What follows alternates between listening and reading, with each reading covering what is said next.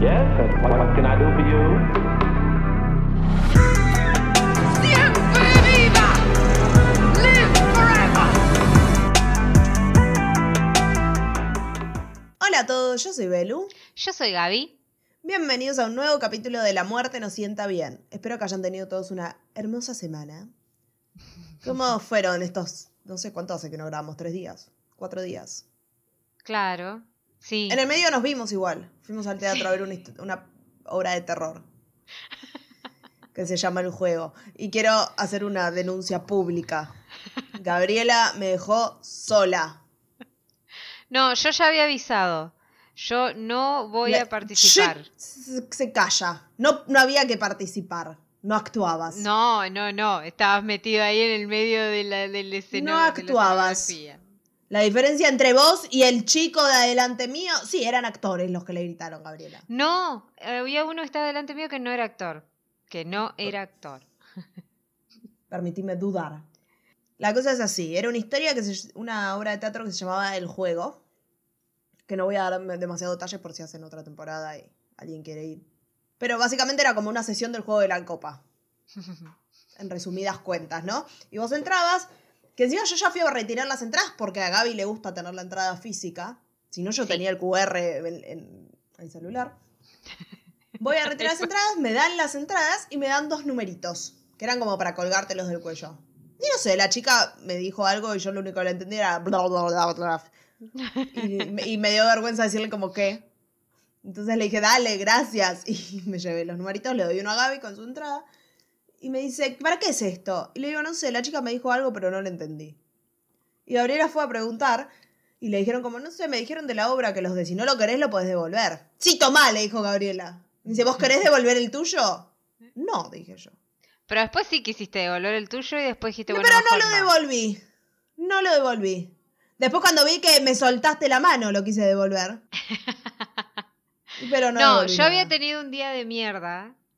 Y Ay, por favor, podrías haber tenido el mejor falta- día del mundo y no ibas a querer tampoco ir al escenario. No, Porque no sé, pero ya te dije, eso. capaz podría haber tenido un poco más de onda ese día y después yo me, me di cuenta, o sea, te- sí, capaz te asustabas más estando ahí en el, en el escenario, pero me hubiera sentado igual. Ese día eh, me había caído de una escalera. O sea, era como, no quiero que... Yo tenía miedo de que alguien venga y me toque la espalda o, o algo, entonces Una era excusa como, no. inchequeable. Bueno. No, se cayó en serio. Me caí en serio y tenía un humor de mierda, entonces, eh, eh, pero igual me reí un montón en la... la- Después, la se- obra. no sé por qué se rió, porque no era una comedia, era una obra de terror. Porque Eh, justo te toca paraban- enfrente, enfrente mío Sí. te pusieron, entonces era No, obvio que me iba a Enfrente de todos.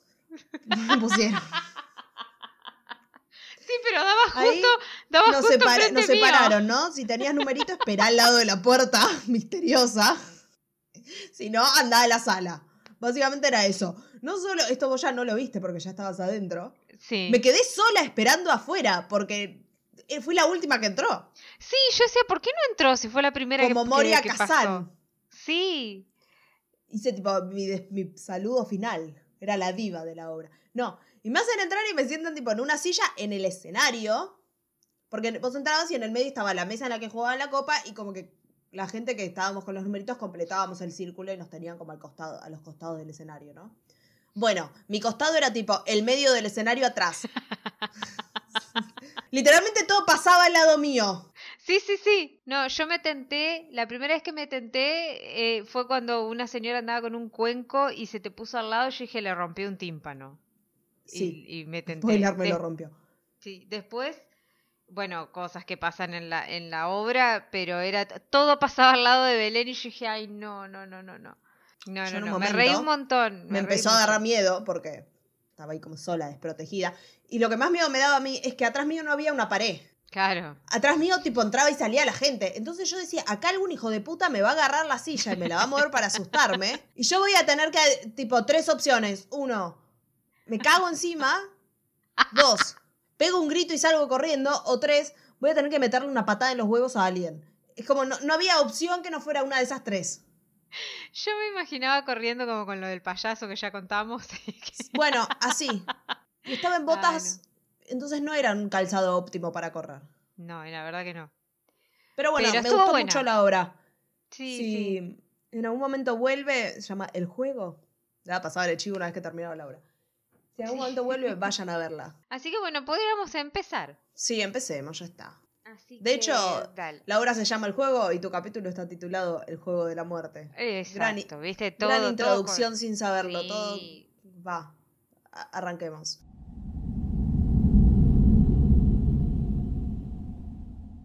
Bueno, como ya dijo Belén, es verdad, este, no sabía cómo titularlo y en la y una de y en la mayoría de las notas que vi sobre este tema lo titulaban El juego de la muerte, así que lo titulé igual. Sí. Un 29 de abril de 1994, Javier Rosado, sí, me voy a reír todo el capítulo de que tiene apellido Rosado, que no es gracioso, pero a mí me da risa.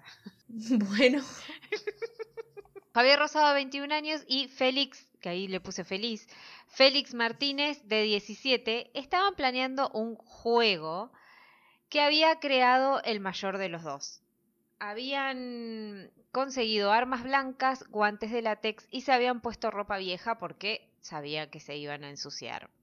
Mm. Alexa, play dirty de Cristina Aguilera. Arrancaba la canción, ¿no? Bueno. Esa noche los dos jóvenes madrileños estuvieron armando los perfiles de sus posibles víctimas. Que después voy a contar, yo al principio pensé que ellos como que habían dicho, bueno, tal persona se llama así que yo... No, después está todo bastante detallado, lo cual es bastante estúpido. Pero bueno, tenían unas fichas que estaban armadas y primero iban a ir por Benito. Benito así le decían a, una, a un tipo de persona que iban a buscar. Ah, no este era caso- tipo Benito. Claro, Fernández. alguien que se llame Benito. Claro. oh, Benito Fernández está por Madrid, vamos a matarlo. Bueno, eh, no, señores, no lo vayan a matar. Era como Eh, decir Juan Pérez. Claro, sí, pero eh, ellos lo habían bautizado Benito y era una persona que básicamente era como un hombre común, pero si ellos le veían cara de estúpido, o sea, para ellos era estúpido, Ah, para- listo, era un Benito. Voy a googlear la cara de Javier Rosado y, Fe- y Félix Martínez porque estoy segura que los dos tenían cara de estúpidos. Sí, Por favor, ¿con qué cara juzgás a alguien por la cara de estúpido Javier Rosado teniendo esta cara? Parece Condorito. ellos, el perfil este que, que daban al- a, la gente, bueno, lo llamaban así, Benito. Y también se habían preparado porque el objetivo principal era asesinar a una mujer joven. Como que tenían una lista donde era, bueno, primero una mujer, después un Benito, después tal cosa, qué sé yo. O sea, como que todo eso lo tenían planeado para hacer esa noche. Así que a la mañana siguiente salieron de sus casas seguros con el plan que llevarían a cabo. En otra parte de la ciudad se encontraba Carlos Moreno Fernández, que era un señor absoluto, o sea, ah, no sé por qué puse absolutamente normal, no, pero no importa. Era un hombre, Porque no había nada raro de él. claro, era un hombre, era un señor, o sea, normal, de 52 años, eh, o sea, un hombre común de 52 años, empleado de limpieza de una empresa que se llamaba El Impecable Ibérico. Estaba casado y tenía tres hijos. El sábado 30 por la madrugada, Carlos estaba esperando un colectivo nocturno en el barrio de Manoteras y él volvía de... eh, iba a tomar el colectivo para volver a su casa luego de visitar a una mujer la cual supuestamente era su amante y que tenía también tres hijos. En ningún lado especifica si esos hijos eran de él o eran de la- solamente de la mujer, pero bueno, eh, el hecho es que él había, la visitaba bastante seguido y eh, los días viernes como que aprovechaba para quedarse un tiempo más en la casa de ella. Entonces volvía mucho más tarde del horario que él salía de trabajar. Mm. Muchas veces los viernes, además, eh, era el día que él cobraba, como que él cobraba por semana. Y entonces, como él volvía tarde de la casa de esta, de esta mujer que se llamaba Modesta, eh, casi siempre se tomaba un taxi. O sea, era como, bueno, cobré, o sea, como vuelvo muy tarde, eh, volvía en taxi. Pero esta vez no, prefirió como guardar el dinero y volver en colectivo. Sí. Mientras tanto, los jóvenes daban vueltas y estaban eligiendo el rumbo para buscar a sus víctimas. Después de pensar el lugar, eligen Manoteras. El lugar pensaron que era como perfecto porque estaba como a las afueras de la ciudad y era poco tránsito, o sea, como que no había mucho tránsito por la noche. Entonces hac- hacia allí se fueron. Se cruzaron al principio con alguien en, en el camino, pero enseguida lo descartaron. Era un joven que vieron en la parada de, de un colectivo también. Tenía un Walk- y eso es lo que y Javier lo que dijo era tenía Walkman y cara de idiota. Entonces era como tipo el ideal. Pero como que se ponen a hablar con el, con el chabón y nada, empiezan a hablar, no sé, cosas, cosas triviales, que no, no, no sé a qué, a qué se refiere, porque puede ser cualquier cosa que le hayan dicho, hasta que llega al colectivo y el joven se sube. ¿Por qué no lo matan? Porque ellos, supuestamente, si este pibe tenía cara de idiota, era un Benito, digamos, y es porque no eran así las reglas. La primera regla, como ya había dicho, era matar a una mujer, y los jóvenes como que querían seguir esas reglas, así que lo dejaron ir. Y acá en este caso el, chi- el chico, sin saberlo, se, se salvó su vida, porque no lo mataron. Pero por su parte, Javier y Félix estaban frustrados porque no encontraban a ninguna mujer y el tiempo pasaba y era como, bueno, queremos cumplir las reglas de, lo que, de nuestro juego. De repente ven a una mujer que estaba sacando la basura de su casa, pero no estaba como muy accesible porque desde el lugar donde, ellas, donde ellos estaban hasta la casa de esta mujer como que había un trechito bastante largo y entre que ellos llegaban, la mujer ya se había metido a su casa, digamos, ¿no? Mm. Eh, además, tipo, no podían correr ni nada como para no llamar mucho la atención, así que se pierden la oportunidad con esta mujer. Más tarde siguen caminando y ven a otra chica, pero esta iba acompañada con, de un hombre. Entonces dice, no era conveniente, se cruzan a la pareja y como que ya Javier estaba enojado. O sea, no podían, como que no podían sí, respetar más las reglas o iban a estar toda la noche buscando y llegaría Tenía el día y sed como- de sangre. Sí, además, bueno, nada, ya les iba a llegar el día y era como, bueno, no pudieron cumplir absolutamente nada. Él en su diario personal, eh, como que estaba frustrado por la, por la situación y entonces escribe, maldita manía de acompañar a las mujeres a su casa. A sus casas. O sea, Claro. sí, por gente estúpida como vos, no tiene Tal que cual. te tiene que O acompañar. sea, si no existieras vos o gente imbécil como vos, no. Tipo, la mujer podría para variar ir caminando tranquila por la calle a la noche. Tal cual. Pero bueno, las horas pasaban y no había ninguna. Viste que te dije te ibas a indignar. te vas a indignar cada vez peor, pero bueno.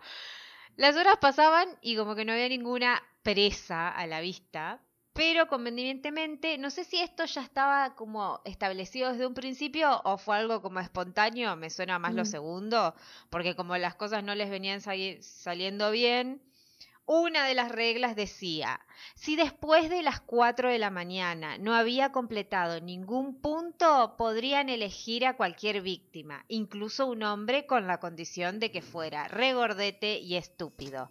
O sea, se podían saltear la, lo de, bueno, no pude matar a una mujer, la salto, no puedo matar a un Benito, salto. Mentira, no, pu- no, no habían, no habían hecho nada y era como, Claro. bueno, vamos a matar al primero que encontremos. Porque son Todo esto después de las idiotas. 4 de la mañana. Claro. Pero bueno, eran las 4 de la madrugada, Carlos ya había llegado a la parada del colectivo, entonces él estaba solo esperando, no había nadie en la misma parada, así que se sentó y aprovechó para prenderse un cigarrillo. Estaba tranquilo y estaba distraído, o sea, a lo que estaba atento era que llegue el colectivo nada más, y por detrás dos jóvenes lo acorralan sin darle tiempo como a reaccionar. A las 4 y 15 lo ven, un hombre que coincidía con las características que buscaban, una ficha, un Benito, ahí fumando esperando el colectivo. Mira ese, tiene cara de idiota y lleva unos calcetines estúpidos, le dijo Javier a Félix. No tengo pruebas, pero ni dud- pero tampoco tengo dudas de que los calcetines estaban buenísimos. Los estúpidos eran fijaba, ellos, o sea, ya, ya está. La cara de idiota la tenía ellos, eh, pero sí. Sí, sí, sí, sí. Mírense Javier- un espejo y dispárense. Javier relataría luego lo siguiente. Serían las cuatro y cuarto, a esa hora se abría la veda de los hombres. Mi, mi compañero propuso coger un taxi, atracarle y degollarle, o sea, al, al señor del taxi, ¿no? Ujú. Rehusé el plan, vi a un tipo andar hacia la parada de autobuses. Era gordito y mayor con cara de tonto. Se sentó en la parada. Era rechoncho con una cara de alucinado que apetecía golpear. Barba de tres días. Una bolsita que parecía llevar ropa y una papeleta imaginaria que decía quiero morir. Eso es lo que escribía el tarado este en el diario. ¿no? Amo el español de España. Sí, Los sí, amo. Papeleta. Amo, amo. Eso, amo, igual ya sé que yo pongo cosas cuando, cuando cuento algo de otra historia de, de otro lado, pongo porque después en un momento dije otra, digo, digo otra cosa. Pero acá esto lo tra- es tal cual lo que escribió el Mm. pibe en el diario. No, además no vas a pasar a tipo español, latino o argentino Por eso, algo. papeleta. Bueno, al principio se acercaron como si fueran a robarle, le piden, le piden dinero, que ponga sus manos en la espalda y les muestre el cuello. Ahí puse como una, como, sé que por qué, que les muestre, eran, ¿Y eran porque no lo querían degollar? Sí, sí, pero como que, viste, como, hola, queremos todo tu dinero, mostrame el cuello. O sea, era como, Dejaban un chupón y se iban corriendo. claro. Pero bueno, todas las directivas siempre las daba Javier. Eh, allí le mostraron que llevaban cuchillos, pero Carlos, al tener el dinero de su paga semanal en ese momento, se resistió para que no le, no le robaran. Pero esto no se trataba de un robo, o sea, haga lo que haga, los jóvenes ya como que tenían el interés de matarlo y no, ya está. Claro.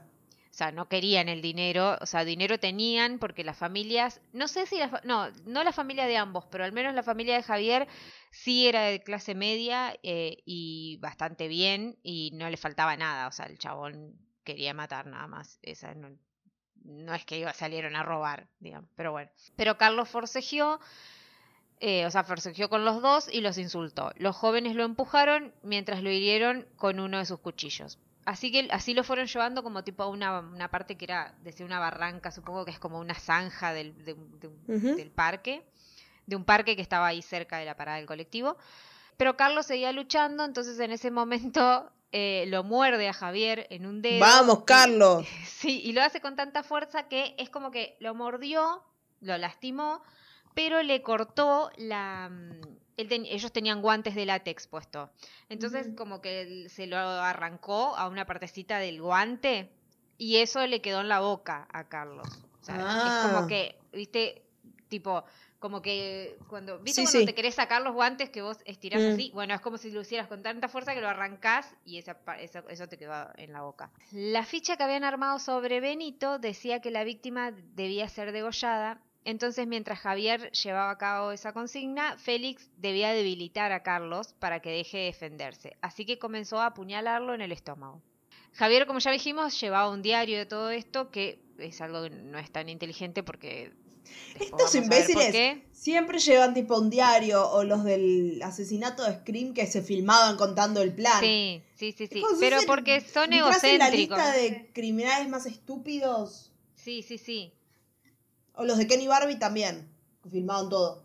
Nada, en el diario él cuenta todo, dice cómo Carlos intentó escapar, cómo lo retuvieron, cómo las, las puñaladas no tenían que ser tipo en órganos vitales, porque el objetivo de este juego era que la víctima muera de manera lenta y con gran sufrimiento.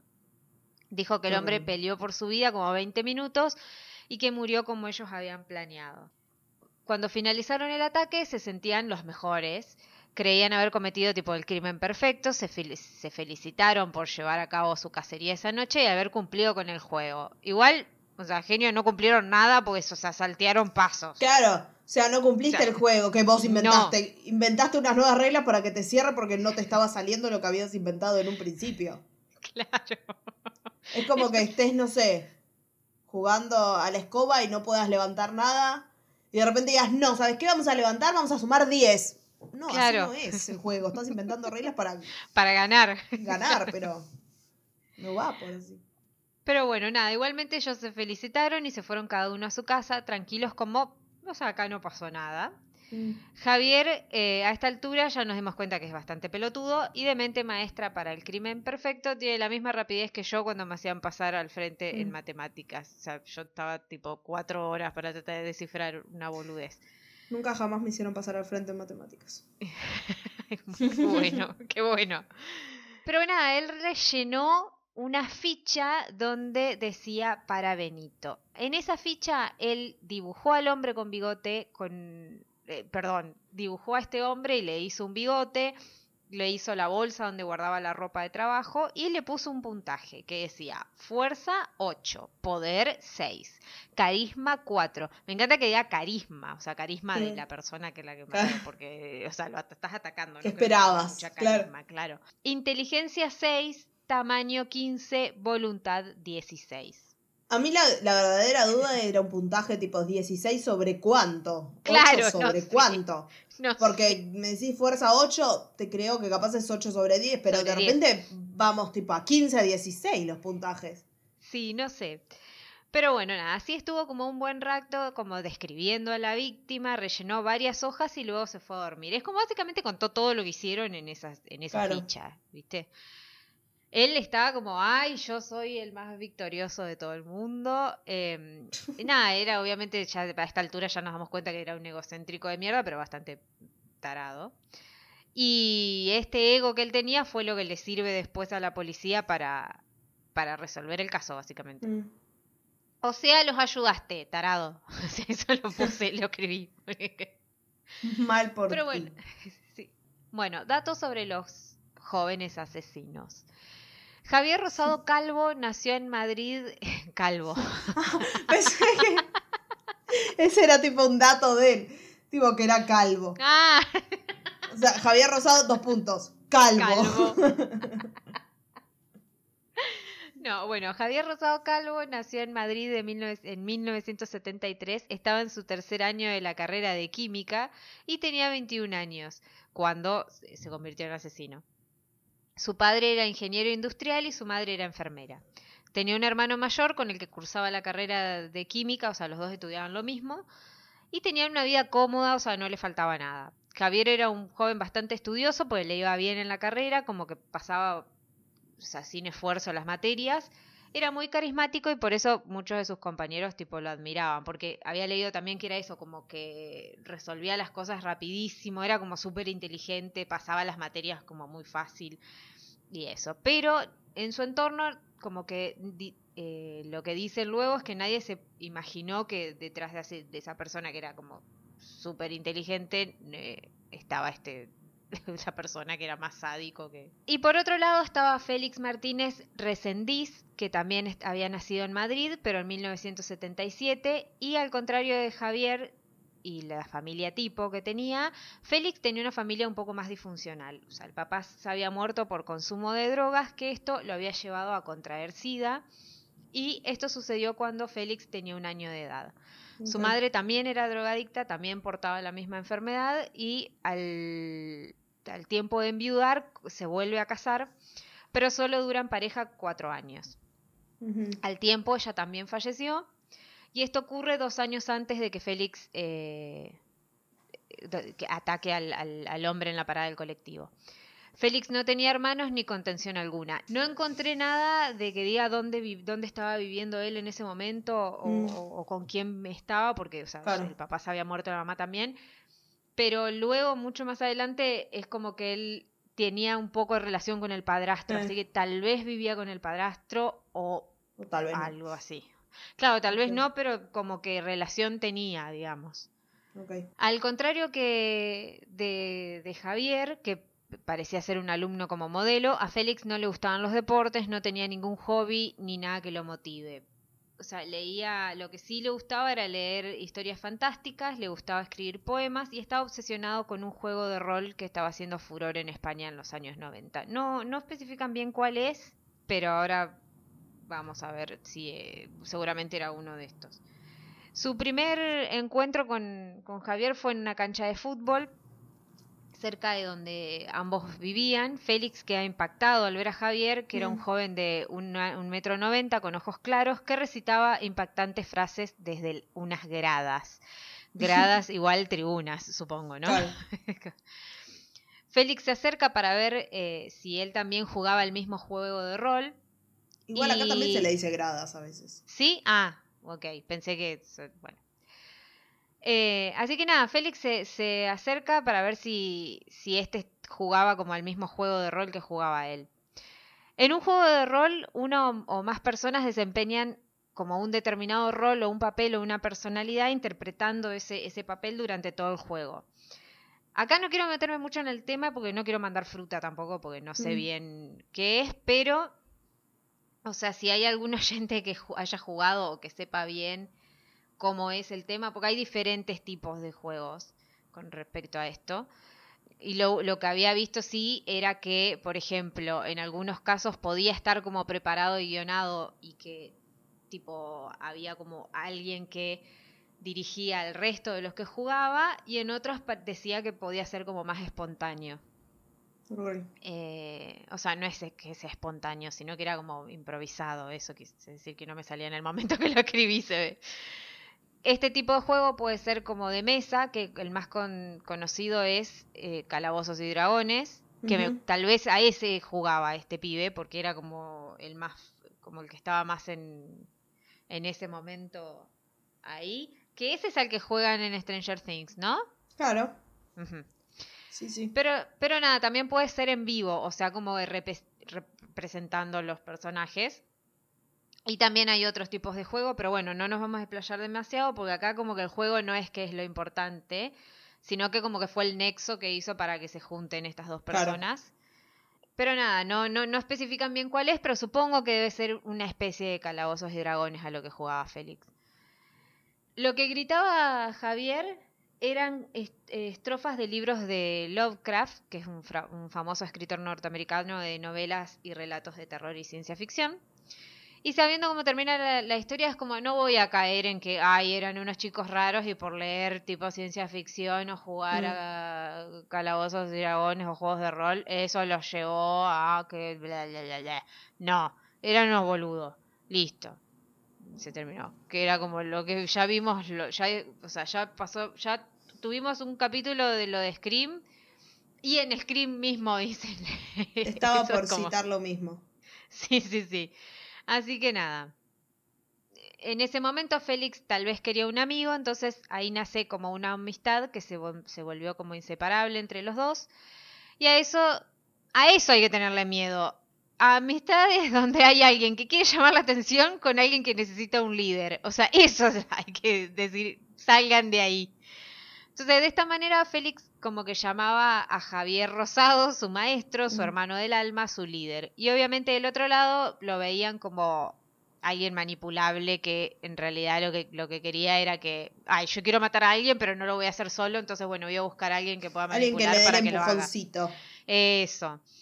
Un día Javier sufre una lesión en la pierna y debe hacer reposo. Entonces Félix en ese momento le lleva a su amigo este juego de rol que él- que él- al que jugaba, le enseña a jugar y para pasar las tardes este, yendo a la visitar, ya que el chabón no podía salir, para poder jugar. Eh, como a Javier ya dijimos, no le costaba est- estudiar, enseguida entendió las reglas del juego y, como era muy egocéntrico, dijo, voy a inventar algo mejor, más creativo y con mis propias reglas. O sea, bueno, Un idiota. crea un juego llamado Razas que consistía en una un- eh, humanidad que se dividía en 39 razas. Los tipos de razas eran inventados por Javier, obviamente, basándose en personajes o en nombres novelescos. La raza 37 correspondía a los psicólogos, la 25 a mujeres, la 22 al hombre. Porque, porque todos saben que los psicólogos no son mujeres ni hombres. No, bueno, pero supongo que era lo que, como, ¿cómo se llama? Eh, estos que estaban acá eran todos estos, estos eran todos estos, que yo. La raza 1 significaba el bien, la raza 7 el mal y no sé qué más y tampoco me importa. O sea, como que no, no- no me interesa el juego del tarado este. Pero bueno, obviamente con su maravilloso juego logró obsesionar a Félix y el juego consistía en impedir la llegada, por ejemplo, de un, de un- de un barco a un puerto, de destruir una ciudad, de matar a una mujer imaginaria que tra- traicionó a su raza, por ejemplo. Y así, pero mientras pasaba el tiempo, como que jugar así, eh, como que se fue a un juego de mesa, como que ya les resultaba un poco aburrido, entonces la imaginación les resultaba un poco aburrido. Entonces debían, como que querían seguir jugando, pero que esta vez no sea algo irreal, sino que, que querían matar de verdad, básicamente. Al día siguiente de- del ataque de, a Carlos Moreno, su cadáver fue encontrado en el, en el barranque, en el barranque, en el barranco del parque, y lo encontró un conductor de ómnibus que se había parado a fumar un cigarrillo. Carlos había sido apuñalado 19 veces, degollado, destripado y tenía la columna quebrada. En el bolsillo de pantalón la policía encontró el dinero que el hombre había cobrado ese mismo viernes, entonces el móvil de robo como que ya directamente quedaba descartado. Como había dicho antes, Carlos había mordido a Javier y un pedazo del Mm. guante ya habíamos dicho que se había quedado en la boca. Entonces los policías tomaron esa evidencia, pero no tenían idea de quién podía ser su, su atacante. Y cotejaron con, viste que hay como con otros, cuando hay tipo, no sé, asesinos o, o criminales o qué sé yo, que ya tenés el ADN de esas personas, es como que vas a ver qué onda. Y bueno, no había nadie que, que diera con el, con el ADN y no tenían idea de quién podía ser. Mm. Así que pasaron los meses, no había rastros de, de nadie y el caso iba a quedar en la nada. Además, en la misma zona también habían encontrado el cuerpo de otro hombre con, con 70 puñaladas y sin sus ojos.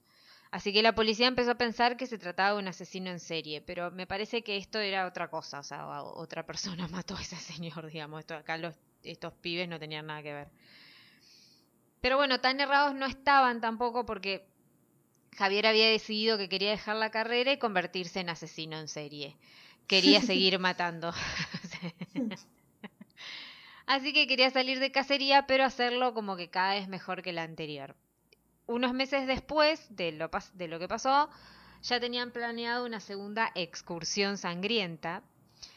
En realidad la planeó Javier y Félix como que dijo, bueno, sí, dale. Pero Javier Rosado era tan egocéntrico que alardeó frente a unos amigos con quien jugaba a este juego de rol que él había inventado sobre el crimen. Porque él como que tenía intenciones de que estos amigos se sumen a la próxima matanza. O sea, como que no sean dos, que sean muchas más personas. Me parece que eran tres chicos más a los que le contó. Nada, como que no dudó nada y les contó lo, lo- lo planeado sin pensar que, que alguien lo podía llegar a delatar. Pero así fue. Uno de los amigos, que se llamaba Enrique, se asustó y fue a confesarse o algo por el estilo con un cura del barrio. Le dijo que dos amigos habían dicho haber matado al hombre que, que habían encontrado y les dio los nombres de esos amigos.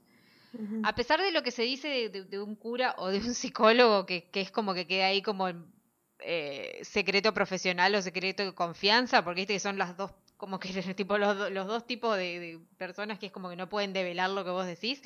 Acá igual el cura se alertó, porque o sea, no era una confesión que haya, alguien dijo, sí, yo rompí una ventana, sino que era como, che, mis- hay dos amigos que puede que hayan matado a alguien. Entonces lo que le dijo al, al chico es, vamos a hablar con tu papá y vamos a denunciar porque esto está mal. Entonces fueron a la casa del papá de, de Enrique, les- el padre escuchó todo y los tres se fueron directamente a la, a la policía. Eh, o sea, si no fuera por esta persona, capaz no los hubieran encontrado a, los otros dos. Ah, enseguida la policía los arrestó justo antes de que ellos pudieran salir en búsqueda de su segunda víctima. Fueron detenidos y puestos a disposición de la justicia. Además, la policía tuvo una- un orden de registro para allanar los domicilios. Ahí entraron en la habitación de Javier y encontraron más de 3.000 volúmenes de todos los temas posibles, desde manuales de ocultismo, obras del Marqués de Sade, de Adolf Hitler, revistas con temas paranormales, manuales para, un juego de rol y también hallaron como un montón de cuchillos. Dice, Mm. decía 15 específic- específicos, pero bueno, un montón. Los dos jóvenes también habían dejado otras cosas que ahora con ellos detenidos se podía cotejar bien con tipo el ADN o lo que fuere y saber de quiénes eran esas pertenencias. Por ejemplo, el resto del guante que se había encontrado en la boca de la víctima, un reloj que Félix, eh, o sea, se le había caído ahí en la escena y no se dio cuenta, se ve, y además, lo más importante, el diario de Javier que hallaron en su casa. En su diario él contaba absolutamente todo, además cuando fue detenido todavía tenía como la venda en el dedo que, que el otro lo había mordido porque lo había dejado bastante lastimado. Claro. Sin, eh, sin embargo, eh, Javier dijo cuando lo apresaron y le mostraron todas las pruebas, Dios mío, no puedo creer que yo haya hecho eso. Tengo la duda de que sea verdad o sea ficticio. O sea, era, era como, señor, ¿qué le pasa? Los diarios salieron a la luz y todos estaban como horrorizados por todo lo que decía. Javier contaba con detalles y como que sin remordimientos, sino al, al contrario, como que se sentía como invencible. Hay, voy a leer fragmentos de lo que decía el diario, donde empieza así. Mis sentimientos por hacer el asesinato en sí mismo no existían en absoluto, demostrándome en mi mente que mi mente era fría y calculadora en cualquier situación y dándome esperanzas para otras acciones. No sentí remordimientos ni culpas, ni soñé con mi víctima, ni me inquietaba el que me pillaran. Todo eso eran estupideces. Pillaran. Hay palabras que acá quieren decir otra cosa y en España quieren decir otra cosa que bueno, vamos a... En España lo agarraban, acá lo orinaban. Claro. claro, pillar es como que te encuentran, te, te- ¿no? Claro, te agarran, Claro. te atrapan. Después decía, serían las cuatro y cuarto, a esa hora se abría la veda de los hombres. Vi a un tío andar hacia la parada de autobuses. Era gordito y mayor, con cara de tonto. Se sentó en la parada. La víctima llevaba zapatos cutres y unos calcetines ridículos. Era gordito rechoncho, con cara de alucinado que apetecía golpear y una papeleta imaginaria que decía quiero morir. Si hubiese sido a la una y treinta no le habría pasado nada. Pero así es la vida. ¿Y qué se le va a hacer? Y sí, pero bueno, eran las más de las cuatro. No quedó otro. Después dice, le dije que levantara las la cabeza. tenía cara de boludo. Hay que matarlo. Después dice, le dije que levantara la cabeza. Lo hizo y le clavé el cuchillo en el cuello. Emitió un sonido estrangulado. Nos llamó hijos de, pu- hijos de puta. Yo vi que solo le había abierto una brecha. Mi compañero ya había empezado a debilitarle el abdomen a puñaladas. Pero ninguna era realmente importante. Yo tampoco acertaba a darle una buena puñalada en el cuello. Empezó a decir no, no una y otra vez. Me apartó de un empujón y empezó a correr. Yo corrí tras él y pude agarrarle. Le cogí por detrás e intenté... Bueno, acá esto, en, esto está escrito, esto lo escribió un español. No se lo No. cogió por detrás. No, no, esto no pasó en Argentina, porque si pasó en Argentina sería otra cosa. Pero- Ya estamos hablando de una violación si hubiera pasado en Argentina y lo cogió por exacto. En el caso de que fuera en Argentina sería lo agarró por detrás. Y, y- pero nada, pero dice, bueno, por detrás eh, intenté seguir degollándole. Oí el desgarro de uno de mis guantes. Seguimos forcejeando y rodamos. Tíralo al terraplén, hacia el parque, detrás de la parada de autobús. Ahí, allí podríamos matarle a gusto, dijo mi compañero. Al oír esto, la presa se debatió con mucho más fuerza. Yo caí La en el presa. terra... La presa. Yo caí en el terraplén, quedé medio atontado por el golpe, pero mi compañero ya había bajado al terraplén y le seguía dando puñaladas. De nuevo, dice, bueno, lo agarró por detrás para inmovilizarle y así mi compañero podía darle más puñaladas. La presa redobló sus, es- sus esfuerzos, chilló un poquito más. ¡Jueputas! No, no, no me matéis, dijo el señor. También dice, ya comenzaba a molestarme el hecho de que ni moría ni se debilitaba, lo que me cabreaba bastante. Se me, que, se me ocurrió una idea espantosa que jamás volveré a hacer y que saqué de la película Hell, Hellraiser. Cuando los cenobitas de la película deseaban que alguien no gritara, le metían los dedos en la boca. Gloriosa idea para ellos, pero qué pena porque me mordió el pulgar. Cuando me mordió, tengo la cicatriz, dice, le metí el dedo en el ojo. Tarado. Y por último, decía, pobre hombre, no merecía lo que pasó, fue una desgracia. Buscamos adolescentes y no pobres obreros trabajadores. Ojo. ¿eh? Bueno, En no fin. lo hubieras matado si era un pobre Claro, por eso. No lo querías. En fin, la vida es muy ruin. Calculo que hay un 30% de posibilidades de que la policía me atrape. Si no es así, la próxima vez le tocará a una chica y lo haremos mucho mejor. Bueno, no, no, no te pasó porque te agarraron antes. Desde que los arrestaron se puso en la mira como de los juegos de rol. Entonces, estos juegos pasaron a ser como los culpables de todo, como Los pasa juegos siempre del cuando- diablo. Sí, sí, sí. De hecho, en la última temporada de Stranger Things se habla de algo así. Ah, Que se los Bueno. acusa de ser como un grupo tipo satánico. satánico. Porque jugaban calabozos y dragones, sí. Pero bueno, hubo incluso quienes aseguraron que llevarlo a cabo podía provocar necrosis en el cerebro, y eso lo sostuvo, lo sostuvo un artículo titulado Una necrosis similar de Rafael Torres y publicado por El Mundo en, julio, en junio del 94. En él se afirmaba que jugarlos producía necrosis fulminantes en los tejidos de la cabeza y del corazón, aparte del desprecio por la realidad e ignorancia, y que promovía la psicopatía. Pero lo que la gente no sabía era que todo lo planeado surgió luego de que Javier invente su propio juego. O sea, no era que estaba jugando el juego de rol que jugaban todos, sino que era otra cosa. Inventó O uno sea, nuevo. Le claro, gustaba inventar o sea, juegos. O sea, claro. O sea, el juego de rol del que hablaban, no.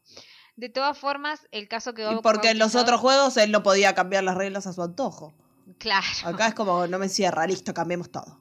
De todas formas, el caso quedó bautizado como el crimen del juego de, de rol, a tal punto que la sociedad vinculó inevitablemente este tipo de experiencias eh, con patologías criminales.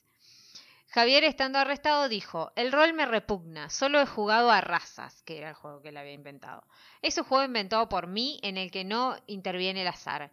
Por eso se juega sin dados, es un juego de estrategia, el tiempo no existe, el acto carece de importancia. Eso da igual, la persona carece de importancia. A los psiquiatras les aseguró muy enojado que su juego era mucho más importante que el juego de rol que estaban diciendo en la tele y que era su obra una filosofía total a la que había dedicado más de mil páginas y que los, medios o sea, nombraban a otro, no al de él. Nadie le daba bola al juego de mierda que había pelotudo. inventado.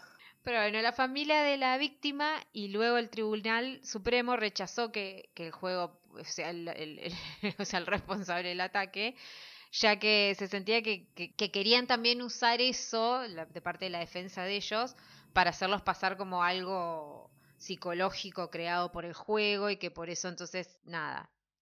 O sea, no que eran dos psicópatas fríos que querían asesinar desde el primer momento. Pero bueno, la sentencia fue clara. Nadie nada tenía que ver el juego, los culpables estaban bien claros que eran Javier Rosado y Félix Martínez.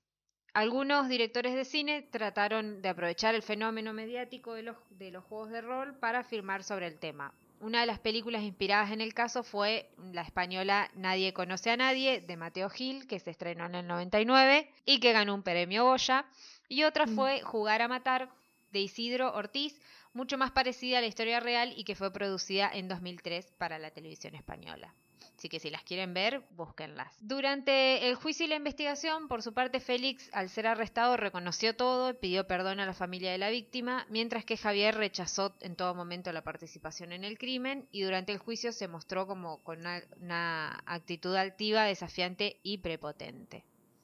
Tanto la madre como el hermano mayor de Javier Rosado reconocieron no haber observado en él ningún comportamiento que tipo los condujera que a pensar que él necesitaba un tratamiento psiquiátrico. La clave del caso era ver qué ocurría en su cabeza, porque los, los psicóticos no son responsables de sus actos y no tienen conciencia del yo, pero los psicópatas sí y pueden terminar en la cárcel.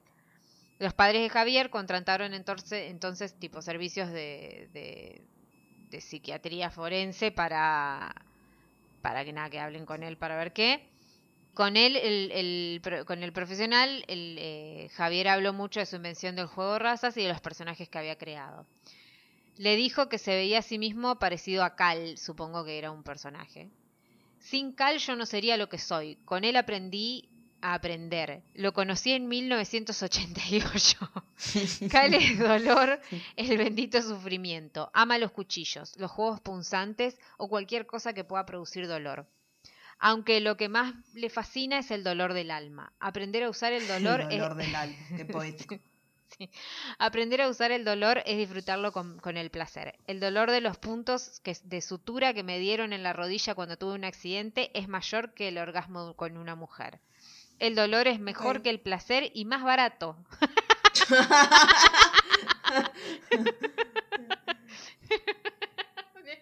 Y eso es porque si no es con una puta no la pone ni por joda. Sí, porque con esa cara. Cal dice que igual la, igual la puta puede decirle que no. Le devolvía la plata. No, deja. No, no vale. No, no, querido, anda nomás, anda nomás, anda. Cal dice que cometió el crimen del que se me acusa. Lo hace para dañarme, para enseñarme, para causarme pena, desesperación, pero Cal no mata, solo tortura. Para García Andrade, su cliente estaba loco, era psicótico y padecía una esquizofrenia paranoide, además de personalidad múltiple psicótica y amnes- amnesia disociativa. Por lo tanto, no se le podía imputar delito alguno. O sea, bastante conveniente, ¿no? Pero bueno, el juzgado recibió también un informe de las psicólogas de la clínica eh, médico forense de Madrid, Blanca Velázquez y Susana Esteban, que decían lo siguiente, este diagnóstico implica un trastorno de personalidad que no afecta en absoluto a su capacidad de entender y obrar. El sujeto sabe lo que quiere hacer y quiere hacerlo cuando lo hace. Se trata de un sujeto altamente peligroso, bajo circunstancias favorables podría cometer cualquier crimen violento y sádico. Odia a la sociedad y a las personas con las que no se siente implicado más, del, eh, más que de forma racional. Busca activamente reconocimiento social. O sea, toma, para vos. Toma, Eh. por su parte, la familia de la víctima y su abogado, el doctor Javier Saavedra, asesorados por otros psiquiatras y peritos, sostuvieron que Javier era un psicópata dueño de todos sus actos porque si hubieran, si hubieran encontrado junto a la víctima a un guardia civil, un psicótico habría cometido el, el crimen igual, o sea, era como no, no, no discrimina a quién va a ir a, ¿A matar. quién? Tal cual, quería matar. Este no, este En eligió cambio- a alguien que le pudiera ganar. Obviamente, si se le aparecía a alguien mucho más grande o, o alguien con un arma o lo que sea, no lo iban a matar, o sea, sabía lo Claro, asesino, no boludo. También dijeron, el lenguaje del psicópata es estructurado, racional y lógico, como el de Javier. Los psicópatas son seres racionales, muy manipuladores, que engañan mucho, ambicionan el poder y para ello se valen del lenguaje, mientras que al psicótico no le interesa el poder. Durante el juicio. Javier quiso dar sus últimas palabras antes de que finalice este juicio y dijo no estar loco, que él sabía perfectamente lo que hacía, o sea, se cagó todo lo, lo- Pero ¿cómo estás? Claro. ¿Cuál es, Javier? ¿O ¿Estás loco y no sabes lo que haces? O entiendo todo, todo. Incluso reconoció que él em- empuñó el cuchillo pequeño para aquel crimen porque él dijo, el cuchillo grande lo llevaba Félix, no yo. o sea que se posicionaba también en el momento del crimen, después de haber dicho que él no había hecho nada, ¿no? La jueza dictó sentencia, Javier no estaba loco, se hacía loco, era plenamente consciente de sus acciones. Félix Martínez, en cambio, era para ella solamente el peón de Javier, o sea, el compañero que requería para llevar a cabo su crimen. Así que el 18 de febrero de 1997, Rosado fue sentenciado a 42 años y dos meses de prisión por asesinato, robo y conspiración. Félix Martínez fue condenado a 12 años y 9 meses de reclusión por los mismos delitos. Le bajaron sustancialmente la pena por haber sido menor de edad. Pero ninguno de los dos condenados cumpliría sus sentencias completamente, y ya diremos por qué. Félix, durante su tiempo en la cárcel, estudió eh, informática, tenía buena conducta y tenía como tareas asignadas en la cocina que llevaba a cabo sin problemas. Decía estar sumamente arrepentido y gracias a su, a su conducta en la cárcel pudo obtener la salida. De los 12 años que le habían imputado, solo cumplió 4 dentro de la cárcel, o sea que a los 21 años salió en libertad. Por un tiempo vivió, vivió como en un departamento para presos, o sea que se, se ve que es un lugar donde van, no sé, viste cuando tenés libertad condicional, supongo, que es como que están como controlados por alguien. No, capaz. No- o, O no, bueno. o capaz en su momento no tenía dónde vivir y los mandaban Claro. ahí, ¿no? como para hasta que se reincorporen a la sociedad, ponele. Claro. Y luego se reunió con su padrastro que le dijo que se vaya a vivir a Berlín, porque en Madrid como que iba a ser como acechado por la prensa por, por todo lo que había pasado. Claro. Él se va a Berlín, se, se queda viviendo un tiempo, pero en 2006 vuelve a Madrid. Cuando vuelve, o sea, él no tiene redes sociales, no figura nada a su nombre, solo se supo que había vuelto a visitar el, el departamento este de los presos para agradecer como que el apoyo que le habían dado cuando él salió de la cárcel y dijo, ya tengo mi vida organizada y quería daros las gracias. No quiero hablar más de aquello, el rol y aquel chico ya no existen, han muerto. Ahora soy otra persona. Pero Javier, por su parte, aprovechó el tiempo en la cárcel para llamar de nuevo la atención, pero en este caso desde lo académico, porque se convirtió en el primer preso de España en terminar tres carreras universitarias durante el Mirá vos. encierro.